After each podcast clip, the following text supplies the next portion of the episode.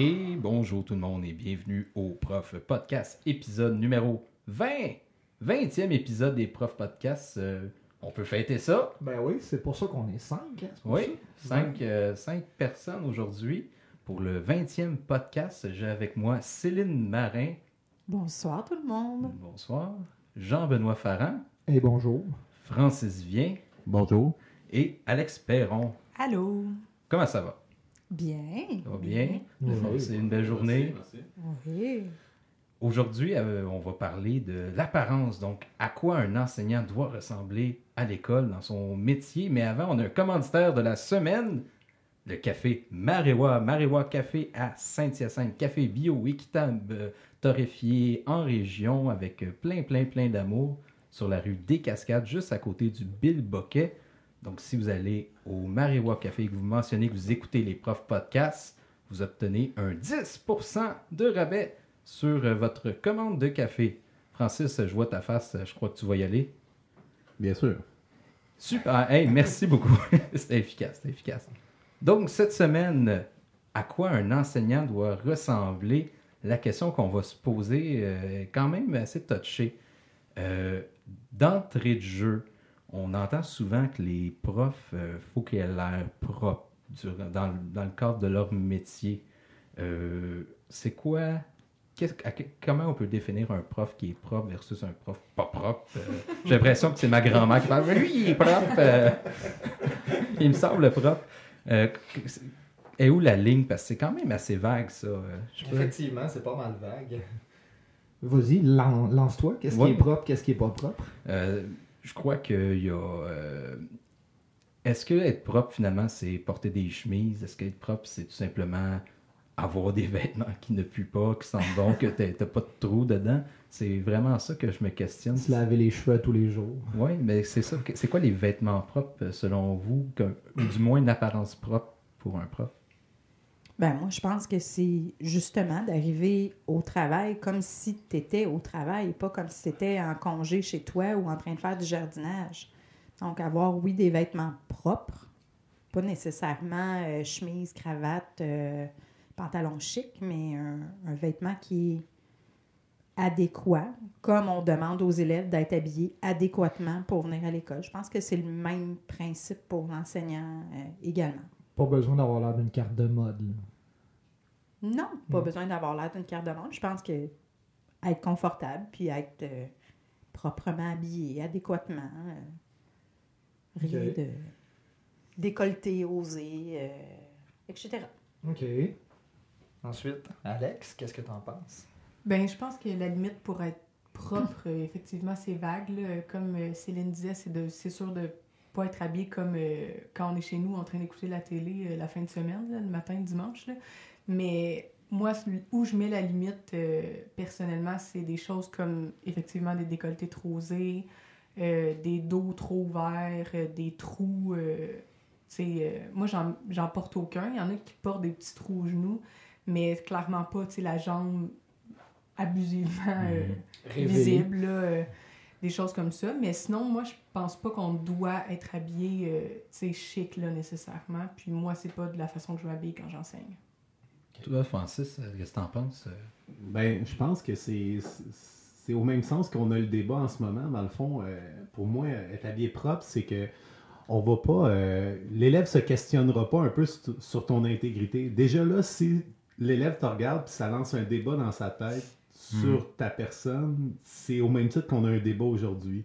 Donc toi, en tant qu'enseignant, tu devrais avoir les, les qualités professionnelles de dire est-ce que la façon que je me présente va lancer un message ou peut-être euh, créer de la confusion chez l'enseignant, pas l'enseignant, mais chez l'élève qui pourrait douter justement de, de ton intégrité ou de, de tes qualifications là, en tant que prof?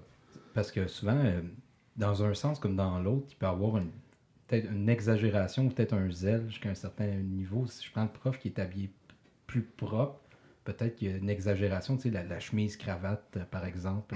Est-ce que c'est quelque chose que vous avez déjà vu dans vos euh, milieux ou dans le passé? Absolument. Absolument. C'est arrivé que je le voyais.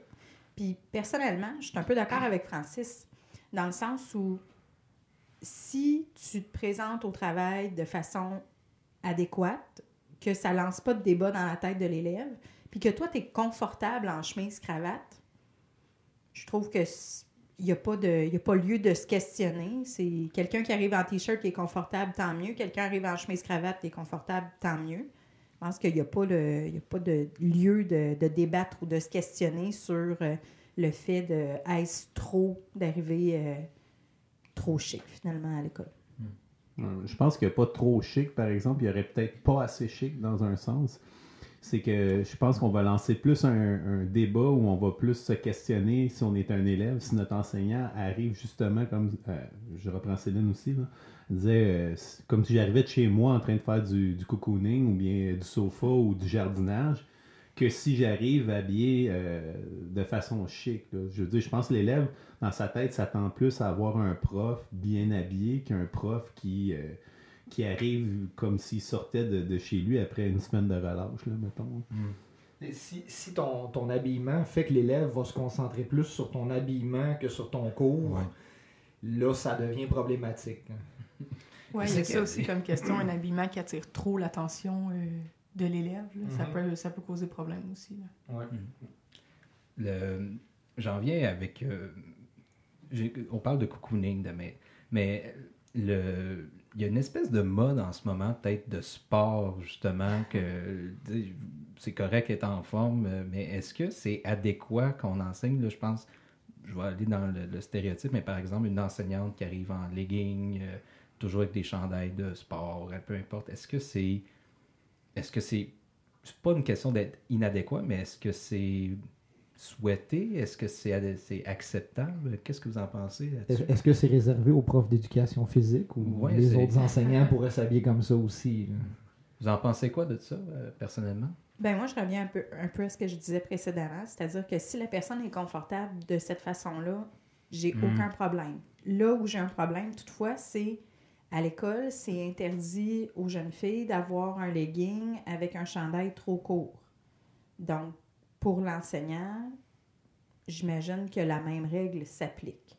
C'est là où j'ai le seul malaise, mais comme je l'ai dit, si la personne est confortable d'enseigner de cette façon-là, allez-y. Moi, personnellement, je ne serais pas à l'aise d'enseigner comme ça, mais c'est tout personnel. là. Mais moi, je suis d'accord avec Céline dans le sens que c'est un peu comme le décolleté trop osé dont on parlait tantôt. Euh, le legging, sais, très serré avec un chandail très court, c'est sûr que pour moi, c'est un petit peu, euh, je trouve ça osé de façon, comme façon de s'habiller. Puis c'est correct dans d'autres circonstances, mais pour enseigner, je trouve ça moins adapté. Par contre, un vêtement de sport en tant que tel qui est pas osé avec un, un chandail à manches courtes euh, avec un logo de sport puis un pantalon plus sportif, si la personne est confortable à, à enseigner de cette façon-là, moi, ça me pose pas de problème, que ce soit un prof d'éduc ou pas. Là. Francis, qu'est-ce que t'en penses? Ben, le vêtement de sport, il n'y a, rien, euh, y a rien de grave en tant que tel. C'est sûr que, bon, on, on se cachera pas quand on pense à un vêtement de sport, c'est souvent ajusté, donc c'est fait pour, euh, pour nous garder au chaud ou bien euh, faire évacuer la transpiration et tout. Bon, bref, euh, le vêtement de sport, il peut être révélateur, donc ça revient à ce qu'on disait tantôt. Est-ce que, est-ce que je vais enseigner puis je vais détourner l'attention, je veux dire... euh, je sais pertinemment que, les parties génitales peuvent être exposées par un vêtement de sport ou euh, euh, même chose pour un chandail trop serré, euh, que ce soit un homme ou une femme. Je veux dire, ça, pourrait ça pourrait détourner l'attention. Puis euh, notre but, c'est, c'est de donner de la matière. Puis c'est pas qu'on on focus sur notre corps. Donc oui pour le vêtement de sport, mais j'irai pas avec un vêtement de sport euh, comme je porte pour aller faire du jogging, mettons, ou est-ce que je veux dire j'ai pas affaire à personne, j'ai pas de compte à rendre là. euh, Je, je suis dans ma bulle, je cours, puis oui, même chez des vêtements qui sont moulants, euh, les gens me verront bien passer dans la rue, c'est pas grave, mais devant des, une vingtaine, une trentaine d'étudiants, je, je trouve que ça, ça dévie l'attention, personnellement. Là. Même en éducation physique, là, il y a des vêtements de sport de toutes les grandeurs, de, de toutes les, les, les- les, euh, comment dire, les fits, là, excusez l'anglicisme. euh, des tailles, tous les, ouais, ce qui est ajusté différemment. Fait que je pense que le prof il est assez, est assez professionnel pour savoir que, que ses attributs sont, sont, euh, sont, sont exposés, là, puis que ça pourrait détourner l'attention. moi, je me pose la question, elle vient de où cette culture-là qu'un enseignant, une image à projeter? Est-ce que ça.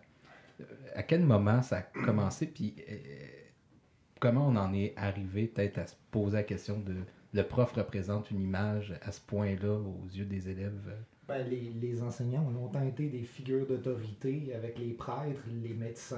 euh, donc, euh, le, le fait qu'il y avait genre un prof dans, dans une école, les petites écoles de rang, donc ça, ça, ça a longtemps été la référence pour l'apprentissage, euh, pour la, la- la gestion des jeunes. Donc, le, le- le fait que cette personne-là soit la référence, on l'a associé à il faut qu'il soit bien mis, il faut, il faut qu'il soit, il soit bien présentable, euh, il faut qu'on puisse se référer à cette personne-là pour qu'est-ce qui est euh, un, un- un- un habillement ou des, moi je dirais une manière de- de- d'agir en société Mhm. qui, qui soit correcte.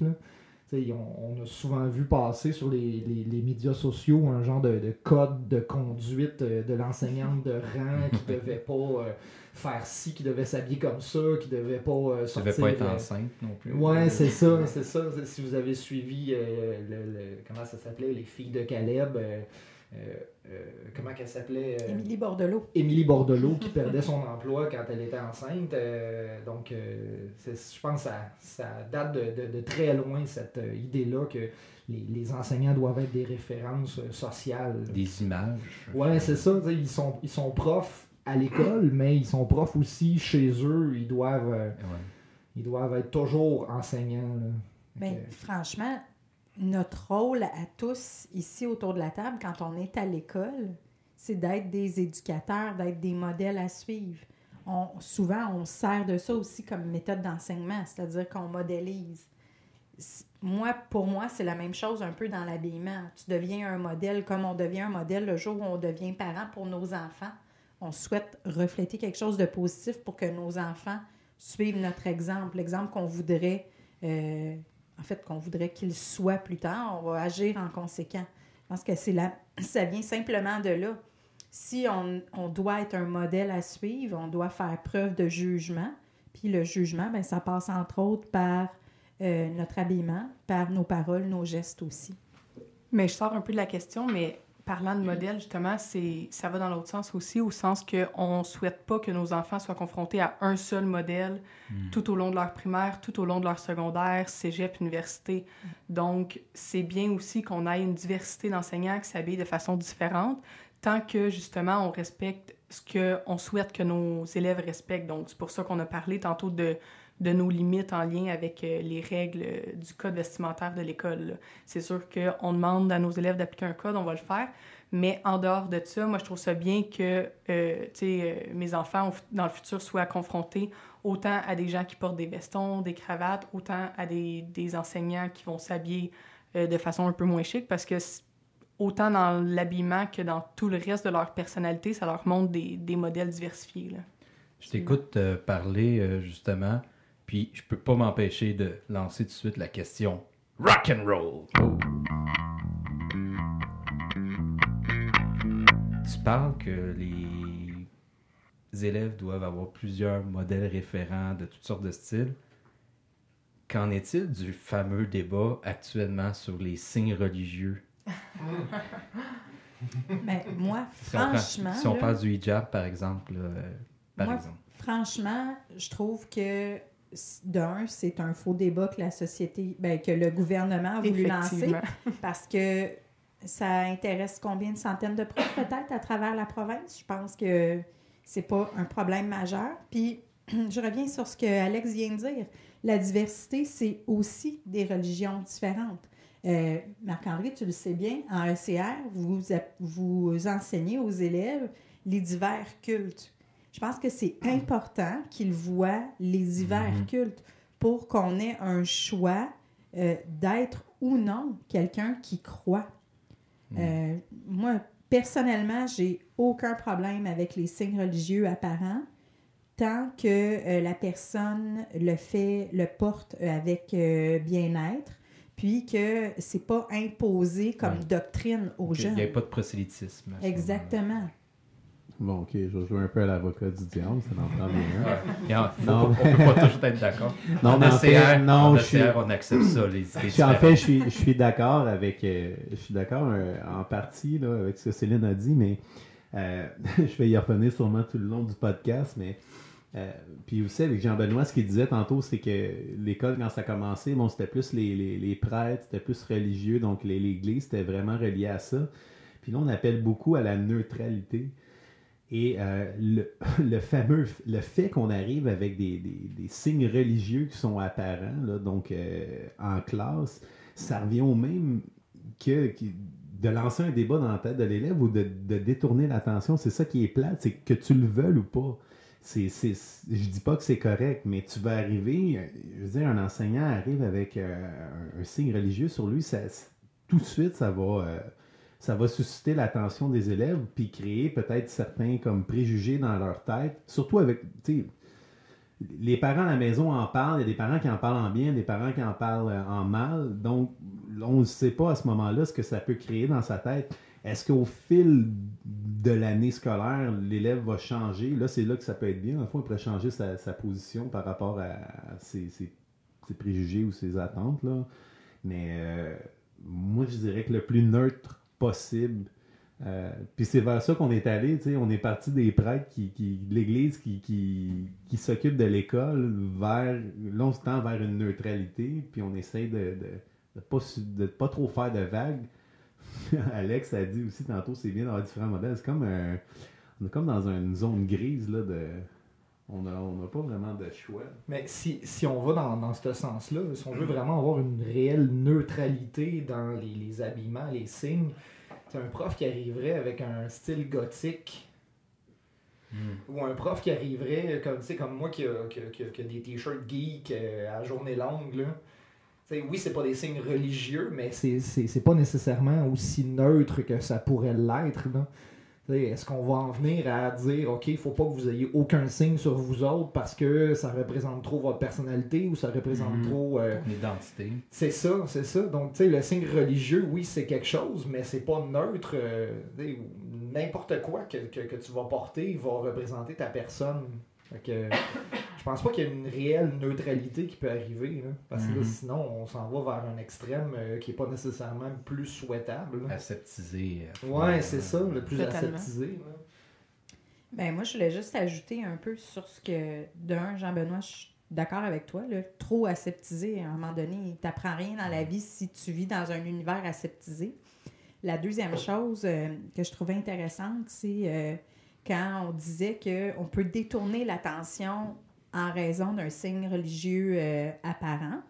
Je pense que la réalité est différente dans notre région que dans la région de Montréal. Dans la région de Montréal, les enseignants et enseignantes qui vont avoir des signes religieux apparents euh, sont des enseignants qui font face à des élèves qui eux-mêmes ont les mêmes signes religieux. Donc, je pense qu'il y a zéro, absolument zéro euh, détournement de l'attention dans ces cas-là. C'est certain que si tu arrives à Bedford, pour ne pas nommer la ville, puis que tu arrives avec euh, un signe religieux ostentatoire, c'est clair que là, tu vas faire jaser la ville pendant au moins le mois suivant.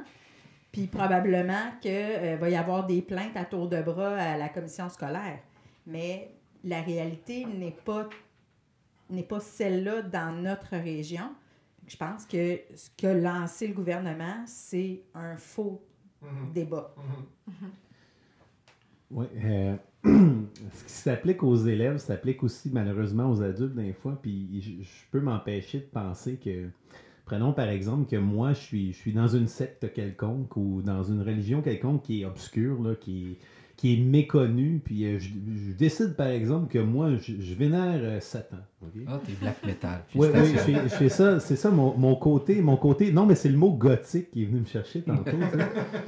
Puis là, je décide que moi, je voue un culte au, au- au diable puis au mal, mais, mais au nom de la diversité, j'arrive dans le cadre de mon enseignement, puis je dis, ben, ce que je porte, moi, ça représente ma religion qui, qui, est- qui est pour le sacrifice humain et tout. J'exagère, mais ça peut avoir le dos large. Et là, qu'est-ce qu'on va me dire? On revient au débat, on va me dire, ben, t'es pas professionnel. Mais je veux dire, pourtant, moi, c'est- c'est c'est- c'est ma religion, je veux m'exprimer, vous me brimez. Donc, il y a toujours une limite, c'est pour ça qu'on est tout le temps, on est tout le temps, on, re- on retourne tout le temps à la neutralité. C'est au même titre que mon oncle, ben je, je dirais pas mon oncle pour lui s'il écoute le, podca- le podcast, je veux dire, euh, on entend les gens d'avant. Moi, j'allais, j'allais en char avec ma caisse de 24, tu sais, entre mes deux jambes, puis à cette heure, c'est rendu tolérance zéro, mais malheureusement, à cause des excès comme ça, des fois, on. Tu sais, c'est- dur de fixer une limite. Je vais, euh, juste pour essayer de rapper tout ça, euh, personnellement, moi, je me rallie beaucoup à la position que Québec solidaire euh, a adoptée en fin de semaine à lors de leur congrès. Puis, ce qui, ce qui est évoqué, c'est vraiment.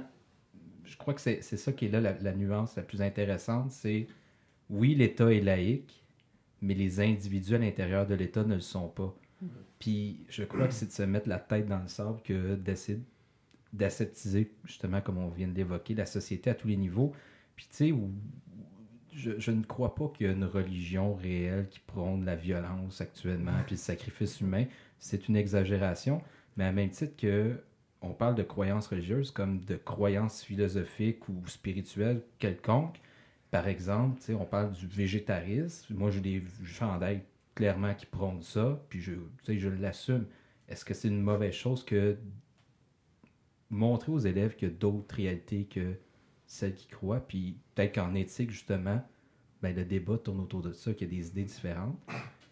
Ça ne veut pas dire qu'il faut que tu les acceptes, mais essayer de les comprendre, c'est déjà un bon bout de chemin. Là. Ça rejoint une des missions de l'école qui est de socialiser, là, de vivre en société puis de réaliser qu'il y a d'autres choses que ta propre réalité dans une société. là.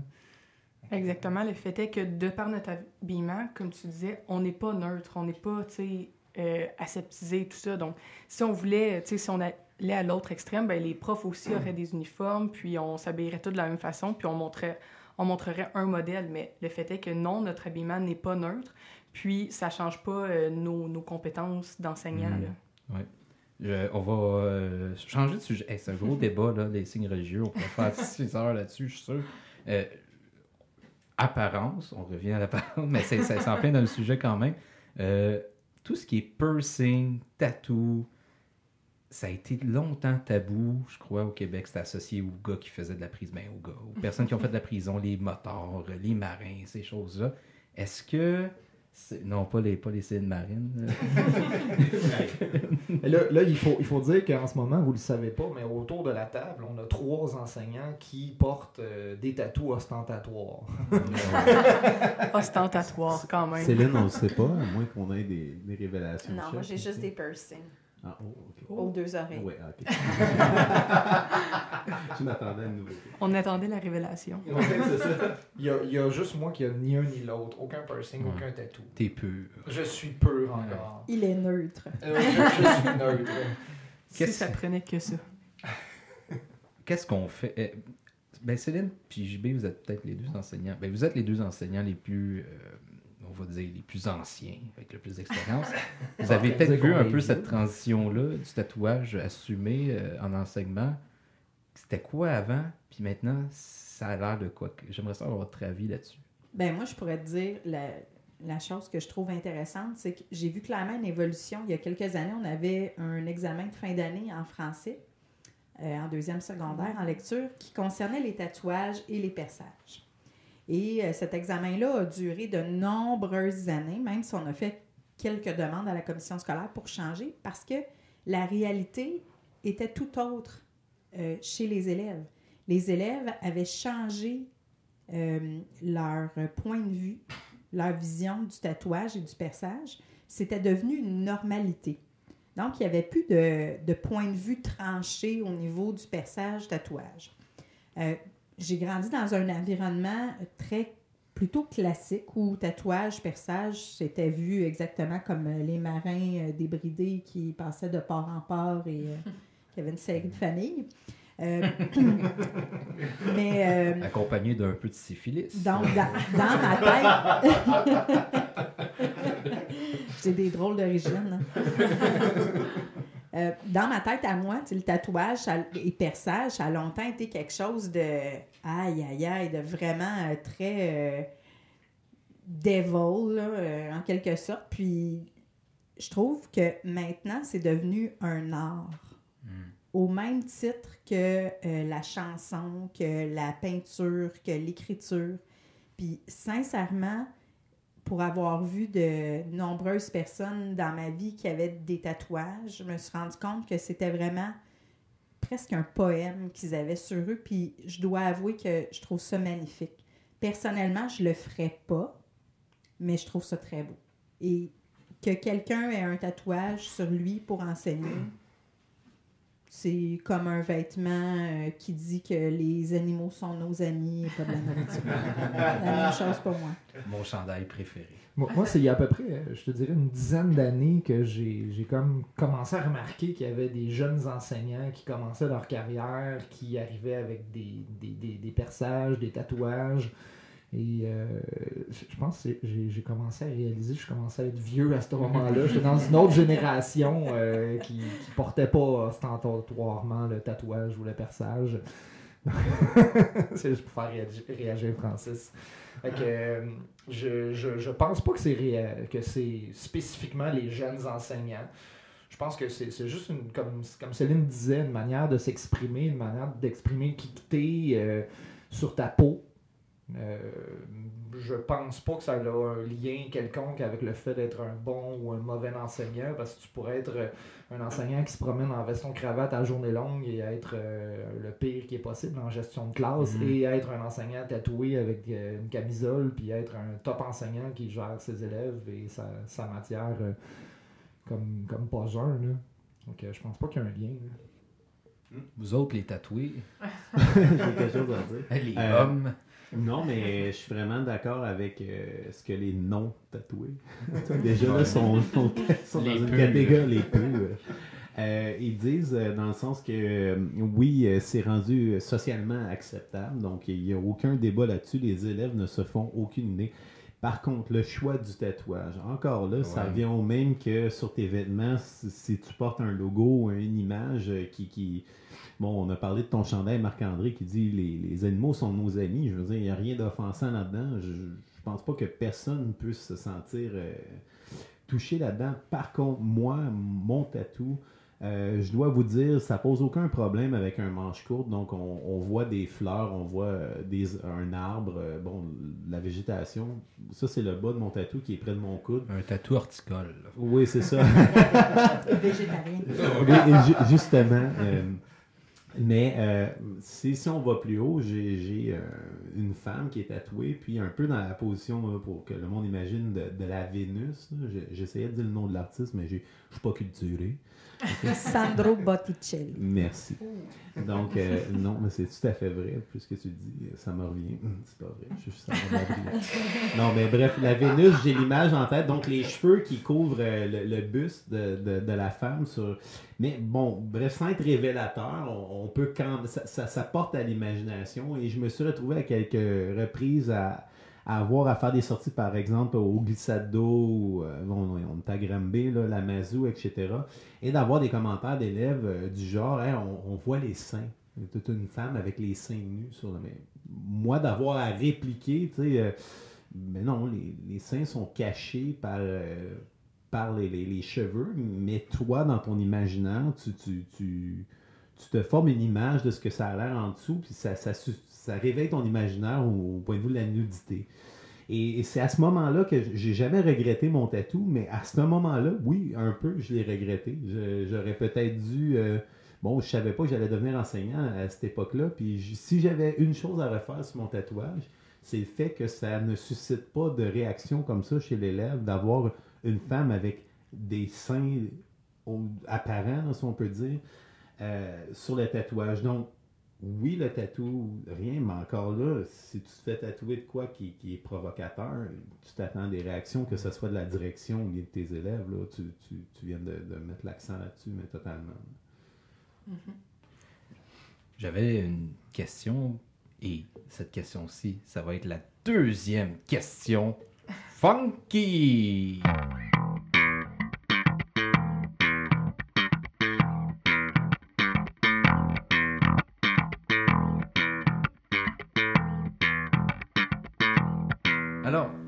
Question funky, la deuxième question touchée de la journée. On parle des tatous, je pense, somme toute. on a l'air d'être sur la même longueur d'onde là-dessus. Mais là, de plus en plus, il y a une mode des tatouages au visage. Puis j'ai l'impression que ça pourrait arriver éventuellement en enseignement, de voir des profs dans les prochaines années avec des, des tatous au visage. Qu'est-ce qu'on fait? Est-ce que ça, ça marche? Est-ce que c'est différent? On dirait que le visage, c'est comme une zone sensible. Ben, oui, ça doit faire mal se faire tatouer, mais on dirait que c'est, touché, hein? Des- Ben là, tout le monde euh, me regarde parce que j'ai des tatous sur les doigts, qui est aussi, euh, Mhm. bon, beaucoup moins que le visage quand même. euh, mais c'est plus euh, le sensible. Je pense que les, les tatous ses mains, c'est un petit peu plus peut-être tabou parce que c'est très apparent. Moi, pour moi, ça change rien que soit euh, l'endroit où est situé le tatou. Comme Francis disait, c'est dépendamment de si le tatou est acceptable, euh, c'est-à-dire pas trop osé, hein, Francis? Exact. Euh, donc, je verrais pas, vite comme ça, je verrais pas de. Je serais pas opposée à ça, dans le sens que. Il y a des gens, par exemple, qui ont des, des, des feuilles, tu sais, un peu sur le sourcil et tout ça. Pour moi, ça ça va pas encore une fois compromettre l'enseignant dans, dans ses qualités d'enseignant. Puis, tu sais, personnellement, ça m'a jamais nuit. Puis, étonnamment, c'est encore souvent une question que les élèves vont me poser dans les premiers cours avec lesquels euh, euh, je suis avec eux. Ils vont me demander Ah, est-ce que ça vous a nuit vos tatous, madame? Euh, Parce que, tu sais, des fois, ils commencent à se chercher des emplois et tout ça. Puis, je leur réponds tout le temps Jamais, ça m'a jamais nuit. Puis, je sais pas si, tu sais, je dis pas que vous, ça va pas vous nuire aux élèves, mais moi, personnellement, ça m'a jamais nuit, euh, que ce soit avec la direction ou avec des employeurs euh, en dehors de l'école. Donc, je pense que si la mode persiste, puis qu'on en voit de plus en plus, ben ça va être normalisé comme le reste des tatous l'ont été. tu viens de finir avec la mode, hein? c'est fou comment que plus que le débat va, plus que je me rends compte que on parle de normalisation. Présentement, le tatou, pour revenir au tatou du visage, moi, la première image qui me vient en tête, c'est des, des gangster rappers Ouais. avec la, la larme euh, en dessous de l'œil. Des phrases, Bon, des qui, qui mots. signifie ouais, quelque chose comme quoi que, que j'ai tué ou que quelqu'un a été tué dans mon entourage, bref, ou que j'ai de la peine à cause de ça. Ça implique de Ou- quoi de ou- violent. là. Oui, c'est ça. Ça me fait penser aussi à- à- au célèbre boxeur Mike Tyson, qui a été dépeint de façon euh, absurde dans le film euh, Hangover. Donc, euh, c'est le lendemain de veille, c'est quoi en français? c'est dans le même Bon, euh, puis ben, malheureusement, ou je dirais malheureusement, là, plusieurs élèves ont vu ce film-là, qui n'est qui, pas un modèle, là, si on peut dire. Puis je pense qu'ils associent présentement le tatou au visage à. On en revient au marin, puis tu sais, au moteur de tantôt. Je pense que là, en ce moment, c'est encore. Encore là, il va avoir une normalisation, il va avoir. Là, ça va devenir que c'est plus rien parce que les gens cherchent à provoquer. Ces, gens-là cherchent à provoquer puis à repousser les limites. Et en ce moment, le tatou au visage, c'est de repousser les limites, c'est de provoquer. Et en tant qu'enseignant, c'est pas ça qu'on veut, je pense. Mais moi, j'ajouterais la chose, oui, c'est clairement une provocation là, de- des gens qui, qui, font, euh, qui se font faire des tatouages au visage. Mais il reste que quand, quand on est devant euh, un futur employeur, qu'on passe en entrevue, il reste que le premier regard, c'est souvent Mhm. le regard qui va décider de la suite des choses, avant même qu'on ait ouvert la bouche. C'est certain que si on se présente avec un tatouage au visage, que notre discours est bien structuré, qu'on a un vocabulaire euh, tout à fait adéquat, à la limite un peu recherché, euh, qu'on semble avoir toutes les qualifications requises pour l'emploi sur lequel on a euh, posé notre candidature, je pense que c'est peut-être gagné. Mais à candidat égal, un candidat qui n'a pas de tatouage au visage, qui a le même vocabulaire, la même structure du discours, je pense que le candidat n'ayant pas de tatouage au visage va être sélectionné avant celui qui a un tatouage au visage parce qu'on reste encore dans le premier regard, dans l'apparence. C'est malheureux de le penser comme ça, mais il reste que c'est la vérité. Je suis à peu près certaine. Il y a, une forme de symbolis- symbolisation du tatouage visage, comme une espèce de mort sociale aussi derrière ça. Ça peut être très handicapant, je crois. Puis j'ai l'impression que la société, du moins, n'est pas encore rendue à à prendre des, en- des enseignants tatoués au visage. Puis encore là, oui, tu sais, ça pourrait être euh, peace and love là, euh, en plein milieu du front. Puis le message n'est pas violent. Nonobstant, c'est ça reste, ça reste quand même quelque chose de très touché. J'ai déjà vu un gars qui, avait, qui m'a répondu au Tim Martin. J'ai fait le saut, puis je me considère comme quelqu'un de très ouvert. Mais euh, il y avait des deux joues tatouées au complet d'un symbole pris dans une histoire de fantaisie. Je, je, n'évoquerai pas parce qu'il va peut-être se reconnaître, là, mais. Ça... il n'y en a pas gros. Je pense que c'est trop tard avec les deux joues tatouées. Il va peut-être se reconnaître déjà. Bref, ça reste. Même pour quelqu'un d'ouvert, ça reste quelque chose d'étonnant, choquant à la limite. Puis moi, à la limite, je trouve ça euh, pas triste, mais je dirais que je vais faire le visage. Je me sens que c'est. Ah. Mais c'est encore très marginalisé, mais reste que euh, c'était la même chose pour n'importe quel tatouage avant.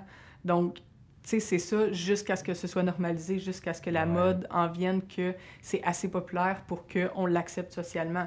Donc, oui, euh, ça peut en ce moment causer problème, mais je pense pas que si la mode persiste, puis je dis bien si parce que honnêtement, moi, je connais personne personnellement qui est tatoué au visage.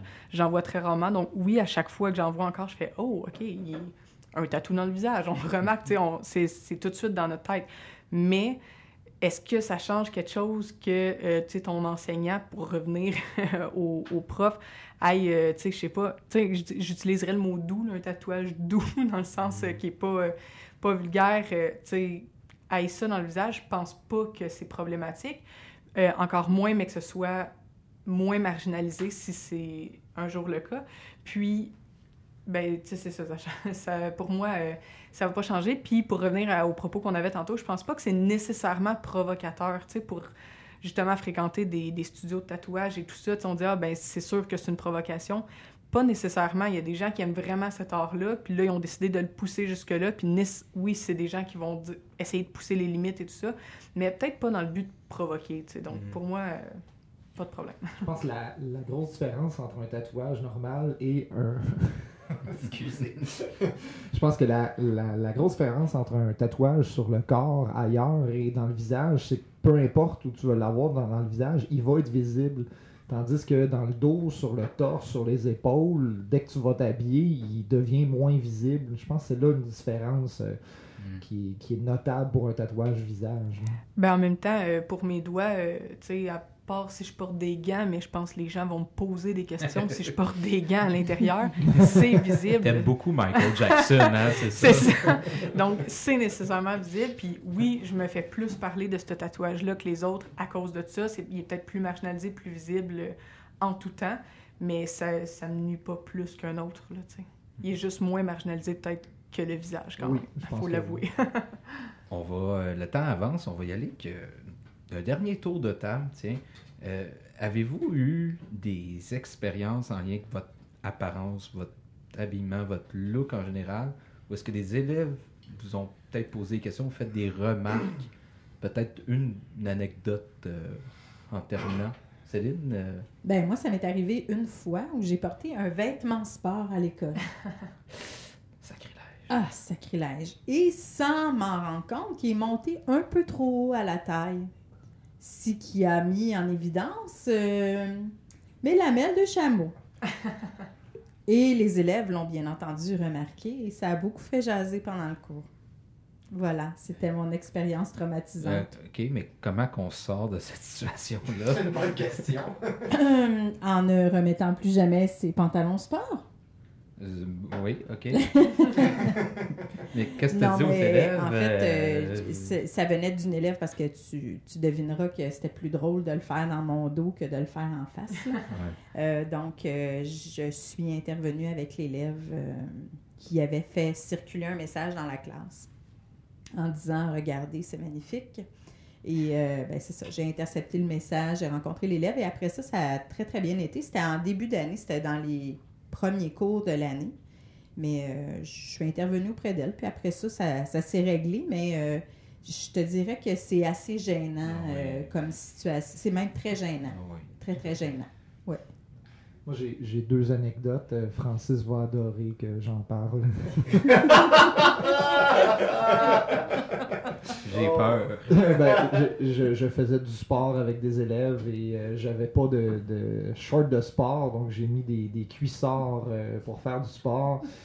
je ne remettrai plus jamais ses cuissards pour faire du sport parce que Francis est encore traumatisé.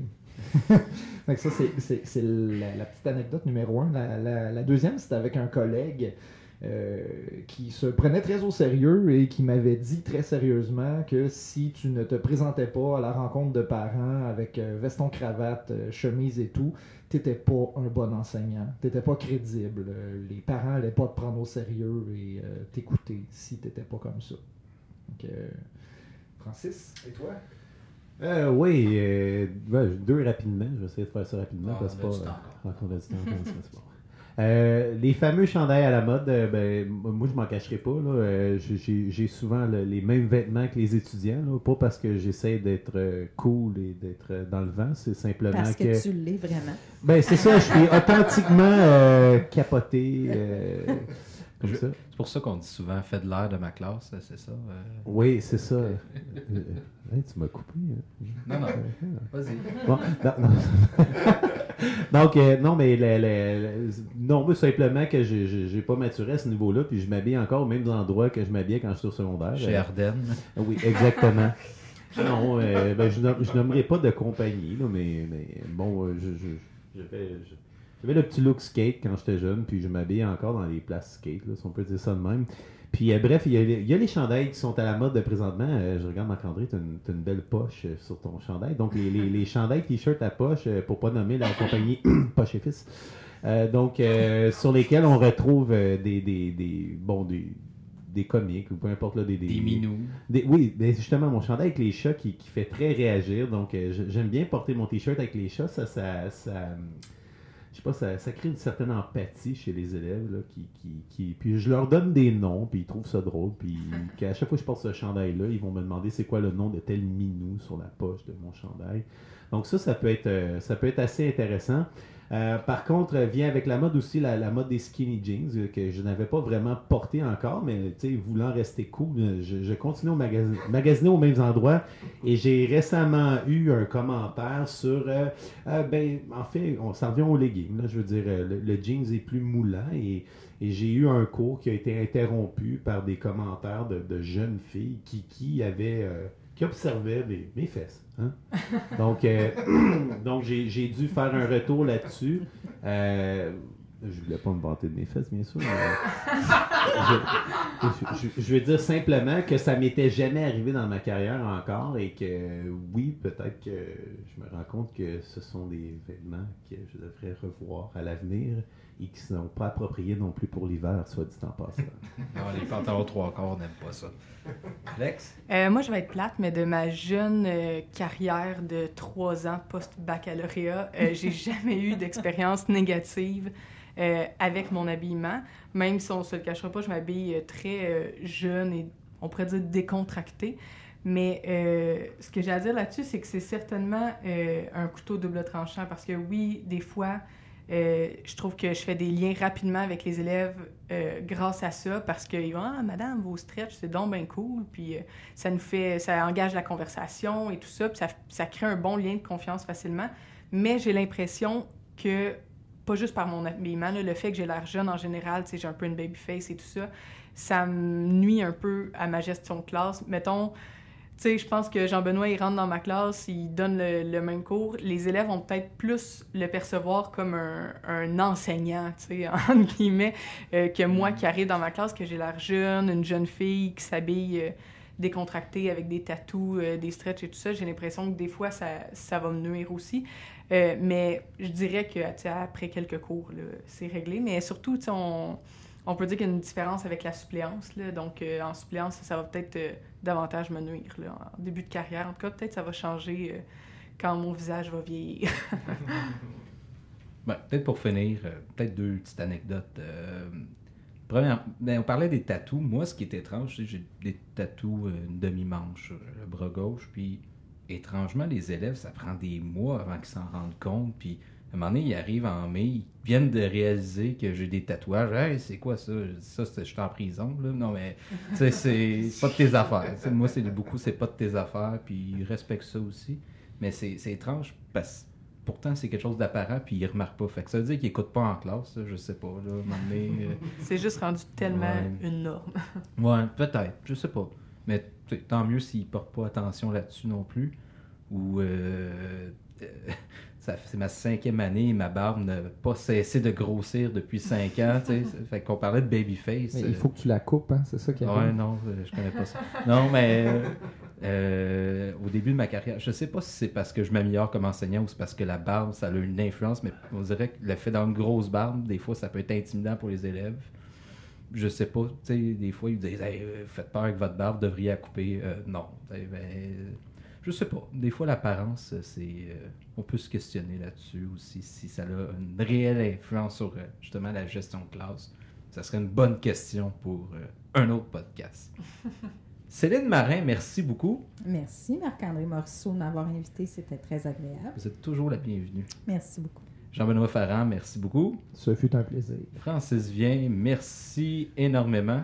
Merci. Alex Ferron, merci beaucoup. Merci à toi. Ça n'a pas été traumatisant, c'était correct. Ça va. Très bien été. Si vous avez aimé ce podcast, si vous avez aimé d'autres podcasts des profs podcasts, n'hésitez pas à le partager via Facebook. On est maintenant sur Twitter. Vous pouvez nous euh, tweeter ça comme vous voulez. On est sur YouTube, Balado Québec, Spotify et iTunes. Et Overcast. Et Overcast et Balado Québec, je l'ai dit. ouais.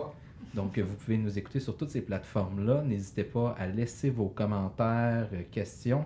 On a eu euh, de nombreux commentaires euh, la semaine dernière. Euh, ça a été vraiment le fun. On a des bons podcasts qui sont en planification. Et je réitère notre invitation. Si vous avez des sujets desquels vous voudriez qu'on discute ou vous voudriez vous-même participer au podcast et que vous êtes prêt à vous déplacer jusqu'à Granby, on vous attend avec plaisir pour venir jaser avec vous. On n'est pas gênant, sauf Francis.